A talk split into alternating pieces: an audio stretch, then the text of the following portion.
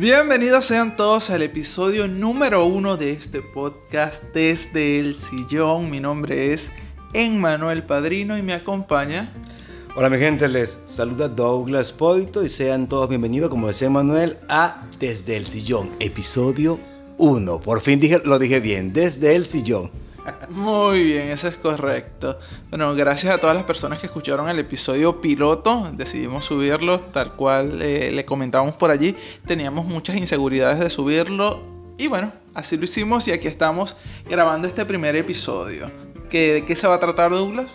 Sí, se denomina escenas tristes de películas. Chan, chan, chan. Ahora la gente dirá, oye, ¿por qué escenas tristes? Yo, yo ahorita me, pregunté, me preguntaba eso, porque estamos en una situación bastante difícil, como es todo lo que está pasando con esta pandemia, pero bueno, no importa. Lo importante es que esto también le sirva para aquellas, aquellos momentos que queremos llorar y drenar, ¿no? Cuando uno, cuando uno quiere drenar, en este caso, es necesario llorar a veces. Así es, aparte que bueno, tanto Douglas como yo somos cinéfilos al máximo y bueno, queríamos... Eh, enseñarles o mostrarles a ustedes eh, una pasión que, que, amamos, aparte que ambos somos amantes del drama, entonces son películas que tal vez si no han llegado a ver, vamos a hacer spoilers, lo sentimos, no son películas nuevas, así que tampoco estén tan alerta a los spoilers, porque repito, son películas más o menos antiguas si nos ponemos a ver.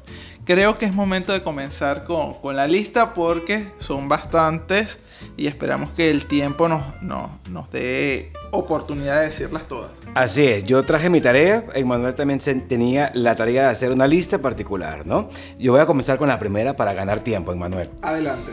Tengo en primer lugar, para mí, sin orden de importancia, Postdata Te Amo. Ok, es una película que si no la han visto, de verdad vale la pena mirarla, disfrutarla. son una hora, diez minutos espectaculares porque es una historia de amor hermosa. Es una, eh, es una película que a mí me conmovió muchísimo la primera vez que la vi y las veces que la he repetido las sigo llorando igual, ¿no? No todas las películas tienen esa magia como tal, pero es así, en especial la escena cuando ella cuando el esposo ya fallecido, ¿ok? Ella está en su cama la primera noche, después de, del entierro, lo supongo yo, y se da cuenta que el esposo ya no está. Y simple y llanamente ella lo que hace es escuchar la voz de él. Esa sensación de desespero o de melancolía es para mí me, me afectó muchísimo y es una de mis escenas favoritas dentro de la película. Ok, fíjense que eh, yo no tengo esa película dentro de mi lista, pero la escena de la que habla Douglas es justamente cuando ella está escuchando su voz a través de eh, la, el mensaje de voz de, del teléfono. Y entonces esa escena particularmente a mí me mueve mucho las fibras porque eh, mi papá murió ya hace 8 años y en una oportunidad, luego de que de, de su muerte, como un mes después, yo recuerdo eso me vino a la mente llamarlo para escuchar su voz, para ver si se había dejado algún tipo de mensaje en el contestador. Lamentablemente, bueno, eh, al llamar al teléfono eh, no tenía ningún tipo de mensaje, pero eh, me pude sentir identificado al momento de, verlo, que justamente primero viví esta, esta experiencia y luego vi la película. Así es, de verdad que así hay muchas escenas dentro de la película, así que se las recomiendo ampliamente. Manuel, ¿cuál oh. tienes tú? Ok, bueno, la que vendría siendo la segunda película en nuestra lista de películas con escenas dramáticas o tristes, que así la, habíamos comentado. Eh, para mí es El lado bueno de las cosas, una película protagonizada por Jennifer Lawrence y Bradley Cooper. Y la escena de la que hablo, ya que ellos son ambos eh, enfermos psiquiátricos, por decirlo de alguna forma, porque bueno, están padeciendo eh, enfermos, trastornos. Bueno, vamos a, decir que sí, un trastorno depresivo. Y bueno, la escena que, de la cual comento es una vez que ella sale alterada de, del de la cafetería, en la primera cita que tienen en Halloween, eh, ella empieza a acusarlo a él de, violador y él empieza a escuchar eh, la, la canción de su boda en su cabeza y la empatía que ella llega a sentir por él cuando lo ve empieza a bajar la guardia. Y, y, justamente eso, la empatía que logra la escena particularmente, eso a mí me, me pone muy emotivo y me hizo hasta llorar justamente al momento de ver eso porque pude sentir la, escena conjugó todo espectacularmente. Eh, la, actuación de ellos y, y para mí fue mágico. Sí, es una película que de una u otra manera yo la recomiendo ampliamente. Es una de las mejores películas de estos 20 años. Para mí no, no hay, yo no la tengo dentro de mi lista, simplemente la tengo de una gran calidad. Obviamente, esa escena es muy particular y también es una de las escenas que más me conmueve, pero no está de verdad no, no, no, la tendría ni siquiera notar. Exacto, lo que pasa es que yo tengo algo muy particular con las películas que tratan justamente de trastornos y que tienen que ver mucho con la psique de los personajes. Y bueno, vamos con tu próxima película, Douglas. sí, bueno, eh, El Titanic. Okay. ok, yo sé que sé seguro que tú las tienes porque yo sé que es una de tus películas preferidas. Y el Titanic para mí tiene muchísimas escenas, ¿sí? No las voy a, para no ir desarrollando tanto y poder hablar de la, de la, lista completa que tengo, voy a nombrarte la escena cuando el barco está a punto de hundirse, que están en la esquina, que dice que el personaje de Jack dice, este es el fin. A mí esa sensación cuando se va a hundir el barco, la cara que tiene Kate Winslet, me conmueve muchísimo. ese miedo, ¿no? El miedo me conmueve, ¿ok? ¿Sí? ¿Vas a decir algo? Sí, justamente, obviamente esta película está dentro de mi lista y, la tenía, venía, este, la tenía también este, como en mi puesto número 2, ya que ambos tenemos eh, listas independientes. Y la escena que a mí particularmente a mí me hace llorar a rabiar es la escena donde ella empieza a bajar en el bote salvavidas y ve a Jack desde arriba, dejando el gran amor de su vida allí y salta del bote es una escena muy memorable para todos, ya que bueno, todo se conjuga perfectamente, va bajando el bote, empiezan las luces de bengala, vemos a Jack desde arriba, ella abajo, esa mirada extraordinaria de Kate Winslet. Eh, es una escena hermosa y a partir de allí yo comienzo a llorar como un niño en el Titanic. Claro, yo confieso, yo las veces que he visto el Titanic he llorado una sola vez, ¿no? Y era por estado de ánimo, pero de conmoverme sí, la escena de los músicos me conmueve cuando ellos se dicen que ya terminó todo y luego se regresan para seguir tocando todo lo que representa esa parte. Me conmueve. La señora cuando arropa a su hijo, cuando ya está en la inundación completa, me conmueve. Y obviamente el final. ¿Sí? Esa triste partida del protagonista. Es que Titanic es una película eh, triste completamente y, podemos nombrar todas las escenas. Eh, melancólicas de esta, de esta película. Pero bueno, para mí, la que, para mí particularmente, la que tiene el número uno es esa. perfecto, no hay problema. ¿Cuál es tu otra lista? ¿Tu otra lo película? Que, que justamente hablábamos de Titanic y era la que iba a venir. Pero si quieres que continúe yo, pues colocaría una comedia que sé que a la gran mayoría, pues le va a sorprender mucho porque no creo que nadie llore con esta película, simplemente yo o solamente yo, que vendría siendo como si fuera la primera vez o las primeras 50 citas, que es una película protagonizada por Adam Sandler y Drew Barrymore. Y esa escena cuando ella descubre por primera vez todo lo que le sucedió y sale gritando al muelle, o sea, sale de la casa y empieza a correr por el muelle y cae y empieza a gritar. Fue un grito bastante desgarrador y puedo llegar a sentir muchísima empatía por el personaje y me hace llorar. Esa escena particularmente, siempre que veo la película, me hace llorar. Yo soy una persona que llora demasiado. Ah, ya veo. De todas maneras, yo no la tengo en la lista. A mí la he visto como dos veces la película. No me ha conmovido nunca, Emanuel. De verdad que no la tengo en mi lista por nada. Y yo creo que es cierto lo que tú dices, ¿no? Que, que, que, que solamente a ti te hace llorar. No sé, quizás porque es una de las películas clásicas de mucha gente. ¿Sí? Así es, pero es una comedia completamente. Bueno, a mí particularmente me hace llorar esa escena. Ok, bueno, yo sigo acá con Milagros Inesperados, La Milla Verde, que es una película con Tom Hanks, es una película que a mí particularmente me conmueve muchísimo por todo lo que representa. Es una película, y a la escena que me refiero es al cuando el, protagonista, uno de los protagonistas en este caso, que es el supuesto asesino, es condenado a la silla eléctrica y los celadores, encabezados por Tom Hanks, tienen que accionar tal mandato del juez. Pero lo conmovedor de todo es cómo ellos están conmovidos, cómo están conmovidos los personajes con ese personaje, con ese actor que ya es fallecido, un actor negro que es muy que ya tuvo su momento de, de gloria en su época, pero lo que representa la película y las actuaciones en general, más la música y la fotografía, para mí ponen la cerecita en la torta. Muy bien, muy bien. Un comentario, no, no voy a, no voy a decir nada. Dilo, dilo, dilo. Este, bueno, yo voy a comentar mi próxima película, que es La vida es bella, una película eh, protagonizada por Roberto Benini.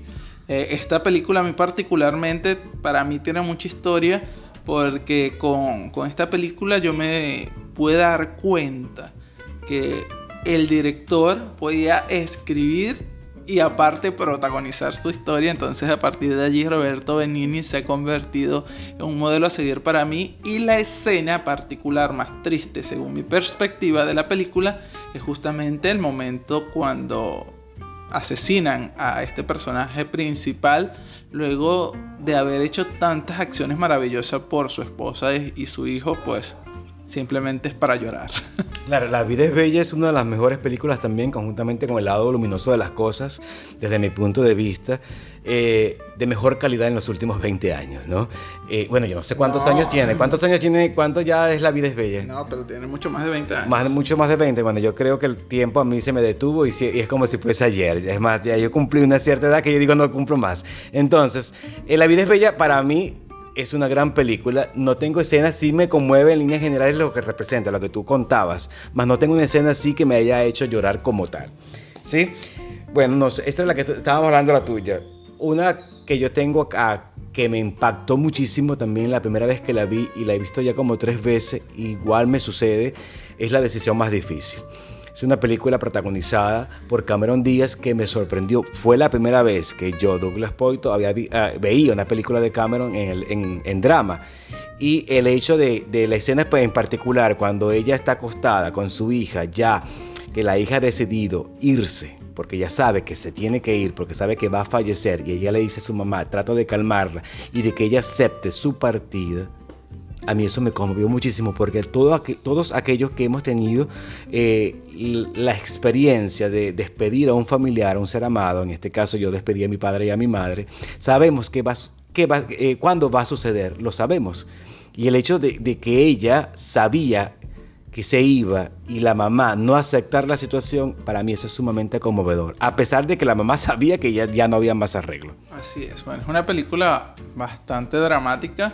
No la tengo lamentablemente en mi lista, no la recordaba, este, pero sí, totalmente. Es una película que nos ha hecho votar a más de uno una lágrima y es una película bastante dramática.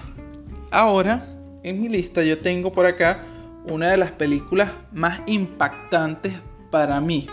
Obviamente, esto siempre estamos hablando de eh, escenas personales.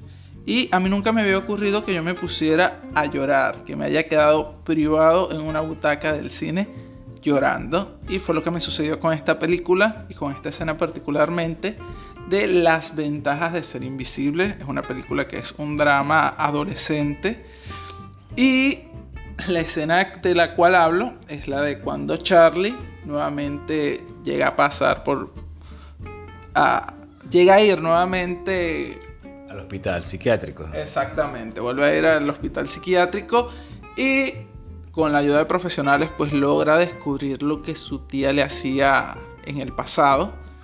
Y para mí fue bastante impactante porque veíamos a este personaje, un adolescente que venía de una buena familia, amorosa, y que no tenía amigos, que tenía problemas para interactuar, que era una persona súper introvertida y no terminabas de entender cómo no había logrado a sus 16 años ser un poco más abierto. Y cuando descubrimos esto, para mí fue súper impactante y lo único que podía hacer era llorar y llorar y llorar y llorar. No, yo las ventajas de ser invisible me quedo con el libro. Para ser sincero, es una película que aprecié mucho más después de, de leer el libro ok, que precisamente Manuel me prestó, pero eh, es una película bastante oscura, es una historia juvenil bastante oscura, y si no la han visto, por favor, véanla, que es con la chica de, Harry Potter, con Kate... Ah, Emma Watson. Emma Watson. Eso es. Ah, bueno, y justamente como Douglas le comenta, fue tanto el impacto de la película que al saber que era, fue inspirada en un libro, pues tenía que encontrar ese libro y, y bueno, eh, lo, lo, tuve y lo leí y fue obviamente súper asombroso. Tuve que hacer que Douglas lo leyera también y, fue genial. Y vamos con la película siguiente de Douglas. Ok, eh, tengo Bailando en la Oscuridad. Es una película europea protagonizada por Bjork, una de las rockeras más famosas de su momento, eh, que sorprendió a todos, estuvo nominada al Oscar por, su interpretación. La parte final, me refiero simplemente a la parte final porque la película tiene, cosas maravillosas. Es una película que es de baja producción, pero la parte final, cuando ella es condenada también a muerte y, siendo inocente y pide a gritos porque ella no quería morir, y es más, le tenía terror a, esa soledad, a esa sensación del silencio y la otra, y la celadora empieza a hacer como ruidos, ¿no? Y ella eh, tenía esa obsesión del baile para que ella no se sintiera sola y nada más de desde el momento que ella de su celda se traslada hasta, ¿cómo se llama cuando van a, donde ahorcan? Bueno, el lugar de, ejecución, qué sé yo. El lugar de ejecución a mí me mató. Es más, les cuento que yo el otro día no pude ir al trabajo, ¿ok? Porque estaba hinchado de llorar. Bueno, a mí justamente esa película también fue una asignatura pendiente que tuve que cubrir y al verla pues también fue súper doloroso para mí ver esta película. Eh, y la escena, puede estar de acuerdo con Douglas, que la más impactante y donde, bueno, yo lloro más con esa película justamente con el final porque expresa su deseo de no querer morir y aparte que la película es bastante cruel con esa pobre mujer que lo único que quería era... La horca, la horca. Exacto. Y yo decía, no sabíamos cómo llamar. Exacto. Entonces eh, fue muy cruel la historia con, con ella. Entonces es muy fuerte. Sí. Emanuel, dime, ahora vienes tú, te toca a ti. ¿Cuál es la próxima película? Bueno, la próxima película que yo tengo por acá es eh, Los Miserables y la escena más dramática. Aparte que esta película tiene muchas escenas dramáticas, pero creo que muchos estamos de acuerdo que la escena más dramática es cuando Anne Hathaway canta I Dream, I Dream eh, esa escena para mí es súper fuerte. Yo cada vez que, logro ver esta película y viene esa escena, pues ya sé que estoy, estoy preparado para llorar. Aparte, yo soy una película, una, yo soy una película, yo soy una persona que se autoflagela mucho. Soy una persona que yo soy capaz de ponerme a, a ver en YouTube simplemente esta parte del musical para llorar un rato y drenar. No, no, es importante eso ¿no? que tú acabas de decir, de drenar. A mí Los Miserables me encanta, de por sí no soy fanático, me gustó más la serie que vi una vez con Liam Neeson. Eh, obviamente, Emmanuel tiene razón con la escena de Anne Hathaway que le dio el Oscar a Mejor Actriz de Reparto. Esa escena es sumamente conmovedora porque ella está maravillosa. Una de las eh, eh, películas que yo no quería dejar por fuera es Magnolias de Acero. Es una película bastante ya vieja, pero de esa como que, dicen que es buena, buena, buena, ¿no? Protagonizada por tremendo elenco femenino. Es una película que tenemos a Julia Roberts, joven, ¿sí? Está Dolly Parton, está Shirley MacLaine, Sally Field, que está maravillosa. Y tiene escenas conmovedoras mil por mil, sobre todo la escena cuando Julia Roberts se va físicamente. Y queda la madre, que es Sally Field, magistralmente interpretado por esa gran actriz, y los gritos que da, ¿no? De despedir a su hija, su única hija. De verdad que es conmovedor mil por mil. Y aquellos también, como los vuelvo y les repito, aquellos que hemos pasado por experiencias que tienen que ver con terapia intensiva, es terrible. Te sientes sumamente identificado. Así es, bueno, esta película no la tengo en mi lista, pero también es una película bastante conmovedora que a mí también me ha hecho llorar. Y para seguir con, con esta serie de películas tristes, de escenas tristes de películas, señores, que eso va a este episodio, eh, yo colocaría un pedacito de cielo, la escena para mí más impactante de esta película. Y oye, yo siempre quiero recalcar acá que cada vez que digo la escena más impactante es porque a partir de allí es que comienzo a llorar. No es que significa que no. Eh, la película siempre está llena de, escenas brutales y la escena en la que yo comienzo a llorar en esta película es justo cuando ella se va a despedir de su amiga embarazada y esta no le abre la puerta, pero aún así ella se despide y vemos esa escena de, la, de una despidiéndose y la otra llorando en la parte interna de la casa. Pues para mí es simplemente maravilloso ver esta relación de amigas y escuchar esa sensación de la que habla la protagonista de que ella puede estar muy feliz su amiga porque está luchando con ese sentimiento de la recepción de su hijo, pero también está muy triste por la pérdida de una de sus mejores amigas. Y para mí, bueno, es una escena para llorar. Claro, es una película maravillosa que no tiene la intención de hacernos llorar, porque es una película que plantea la muerte desde un punto de vista bien particular, ¿no? Porque el personaje lo, lo, lo, manifiesta de una manera tal. Odio, a mí me, me, me, me conmueve muchísimo, aparte de esa escena que sí es verdad, es la escena cuando ella le dice, cuando la amiga, ella le pregunta a la amiga que si está bien por primera vez, se da cuenta, ya se da cuenta que ella ha sido egoísta y le pregunta a su amiga si está bien porque ella se va a ir, porque ya es un hecho. Y cuando llega Gael García Bernal, que es el, protagonista masculino, y se despide de ella en la cama, eso es una escena muy triste. Así es, y bueno, como, eh, complementando un poco eso que decía Douglas de, eh, de que ella le pregunta, ¿cómo estás? Y ella le responde, no muy bien. ¡Ah! Para morirse llorando. es dramático, ok. Aquí Manuel hizo la representación y todo. Bueno, genial. De verdad que un pedacito de cielo es sumamente recomendable. Acá no sé si tenemos tiempo por allí, Manuel. Tengo otra para ver si nos da tiempo. Sí, yo tengo Secreto en la Montaña. ¿Ok? Es una película, es una gran película, sobre todo eh, que tiene que ver con la escena final lo que representa la camisa, la metáfora. Aquí, inclusión total. El amor que tiene uno de los personajes más, porque es una, obviamente todos, me imagino que la mayoría conoce esta, la película Secreto en la Montaña, que es con el desaparecido Hitler, no voy a decir el nombre del otro actor porque es impronunciable el nombre, yo sé que es Jake Gyllenhaal, Gyllenhaal. Ok, eh, cuando él llega, eh, Jake, al que digo, Hitler al a, la casa y ve la camisa con la sangre, todo lo que simboliza el amor, todo lo que simboliza esa, esa pureza, ¿no? De verdaderamente haberlo amado y la interpretación de Hit que está maravillosa, es bastante fuerte. A mí me... De verdad que es una muy bonita historia de amor. De verdad que sí, bueno, esta es una película que a mí también pues me ha hecho llorar, una película 100% recomendada y hablando particularmente de esta película, creo que la escena, vuelvo y repito, siempre voy a hablar de la primera escena que me hace llorar y fue casi comenzando la película. Porque, eh, bueno, no, no están al inicio, ¿no? Pero luego que ellos bajan de la montaña y vemos esa lucha interna del personaje de Hit golpeando la pared, para mí es sumamente conmovedora porque significa eso, de que eso que vivió allí no lo va a volver a vivir y nos damos cuenta que realmente en ese poco tiempo logró amar al personaje de Jack. Así que a mí esa película me gusta muchísimo también y para mí es bastante conmovedora. Así es. Ahora, ¿cuál es la tuya? Ah, ok, continúo yo y no podía dejar el cine nacional por fuera, señores.